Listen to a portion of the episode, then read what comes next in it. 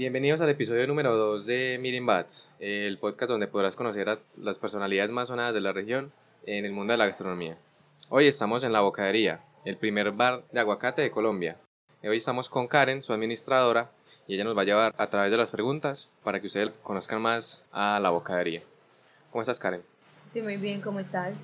Bien, bueno, primero cuéntame, ¿por qué La Bocadería decidieron pues que iban a hacer un bar alrededor del aguacate? Bueno, esto surge también de la necesidad de innovar y pues ofrecerle a las personas, a los clientes, una gastronomía diferente. Aunque también pues nos preocupamos como por la presentación, entonces es diferente desde lo visual, desde la textura, desde el sabor.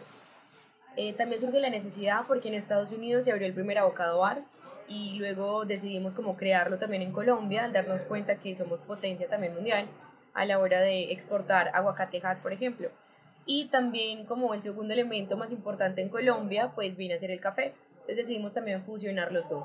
Y tenemos también una bebida, por ejemplo, que se llama Avo Coffee. Entonces viene café con aguacate, miel de maple y crema de coco. Es delicioso. Y pues al principio se puede asustar la gente, pero después de que lo prueba les encanta. ¿Hace cuánto nació la bocadería? Bueno, abrimos en Manila, fue el primer lugar en el que se abrió, en febrero del 2018. En noviembre del mismo año se abrió en Floresta y en el 2019 abrimos en Mercado del Río. Y en el 2020 actualmente pues vamos a abrir en Bogotá, quizá para mediados de febrero o principios de marzo. ¿Cuáles han sido los retos más grandes a la hora de expandir una gastronomía tan diferente como lo es la gastronomía alrededor del aguacate? Bueno, en ocasiones es un poquito complicado, digamos, por la maduración del aguacate. Hay ocasiones en las que vendemos mucho hay muchísimos clientes y nos quedan, digamos, en ocasiones eh, aguacates muy verdes. Entonces no va a ser la misma experiencia, no lo van a disfrutar igual porque puede ser un poco amargo, un poco verde, no en su punto. Ese ha sido como un gran reto, encontrar el aguacate en su punto.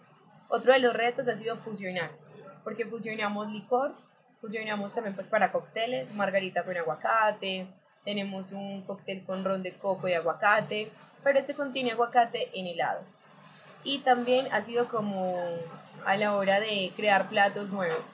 Se han realizado también retos em, dentro de las sedes para que el personal proponga platos nuevos y los presentamos y degustamos y decidimos cuál es el mejor.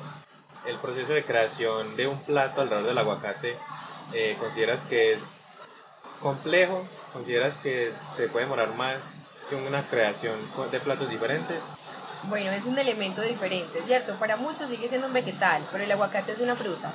Entonces puede ser un poquito complicado, pero desde que tengas ganas y creatividad, todo fluye, las ideas fluyen. ¿La bocadería ha sido el primer emprendimiento que han desarrollado o han desarrollado otros emprendimientos antes de este? Antes de la bocadería, eh, también uno de los socios, pues, eh, creó Cori Café. Él se encarga también de, de crear café pero este es de Pueblo Rico y pues lo pueden encontrar en diferentes hoteles o aquí también en la bocadería, en el showroom también lo tenemos exhibido, bien sea de 500 gramos, 250 gramos y es delicioso. El café con el que nosotros trabajamos aquí es Cori Café también. El nombre La Bocadería, ¿qué significa? Literalmente traduce la aguacatería. Entonces como la abocadería, pues abocado es aguacate en inglés, ¿no? Pero la bocadería sería como la aguacatería. ¿Cuál consideras que ha sido como el, el factor determinante para que la bocadería haya crecido tanto en tan poco tiempo? La innovación. La innovación porque pues el aguacate, por ejemplo, em, ha sido como uno de los, uno de los elementos más importantes de ciertos años para acá, ¿cierto? Entonces como innovar de esa manera y pues entregarles, entregarle al público un, un producto con una fruta tan rica en, ciertas, en ciertos elementos, pues es como algo innovador y algo que las personas quieren probar. Así no les gusta el aguacate, hay muchos que se dan la oportunidad de probar y dicen como, bueno, me gustó y lo siguen probando. Es como el jugo de aguacate, que viene con aguacate, hierbabuena y limón. En otros lugares, como por ejemplo en Brasil, lo preparan con piña y nosotros decidimos como prepararlo de esta manera y no agregarle azúcar. Entonces también es una bebida muy saludable y que le aporta a las personas que digamos quieran seguir con una dieta saludable.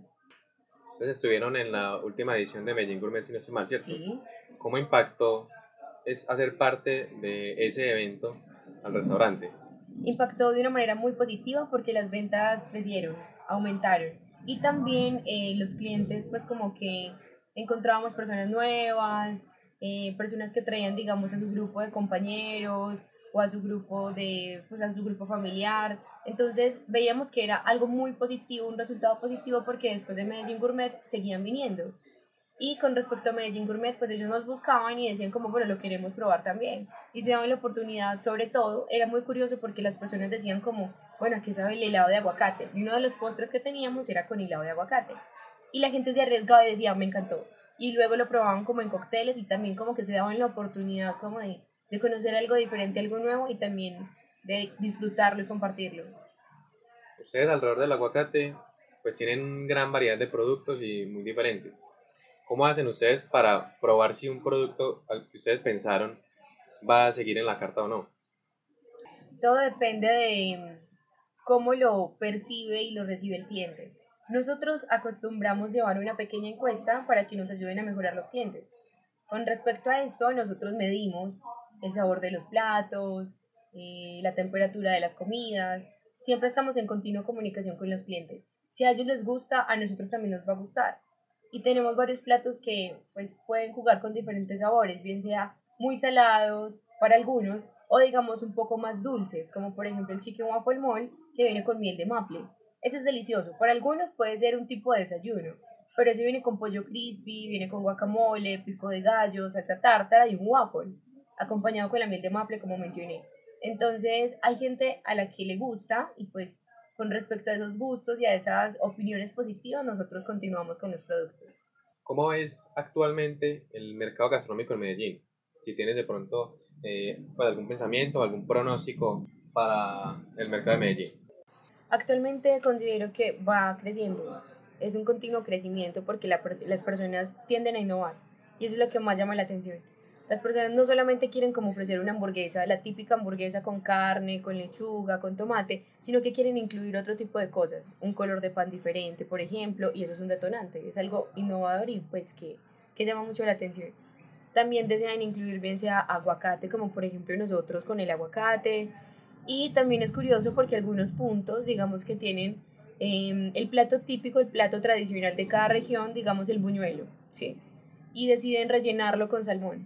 Entonces es algo innovador, son los mismos elementos, pero es saber jugar con ellos. Y yo creo que pues de, a partir de hoy, digamos que en un futuro va a crecer muchísimo en Medellín y eso es lo que más impacta en Medellín. Las pequeñas empresas, las medianas empresas que buscan siempre eh, ofrecer algo innovador, algo diferente para los clientes. Para finalizar, me gustaría pues que me contaras como qué le espera a la bocadería en el futuro. A la bocadería le espera seguir creciendo. La idea no es solo conquistar Medellín, conquistar más zonas de Medellín, sino diferentes ciudades de, del país. Quizá en algún momento eh, lograr estar en otro país, porque en cierta ocasión llegó un cliente y dijo como me gustaría tener una franquicia en España. Y es algo bonito, es algo interesante porque no solamente la gente local lo conoce, hay muchísimos extranjeros y también por la zona en la que estamos ubicados. Pero la idea es conquistar el país y conquistar diferentes zonas en las que se puedan encontrar diferentes abolovers diferentes personas amantes del aguacate y también que se puedan volver amantes del aguacate. Bueno, muchas gracias a la bocadería, muchas gracias a Karen por recibirnos y contarnos un poco más de lo que hay detrás de la bocadería. Bueno, muchas gracias. Con mucho gusto.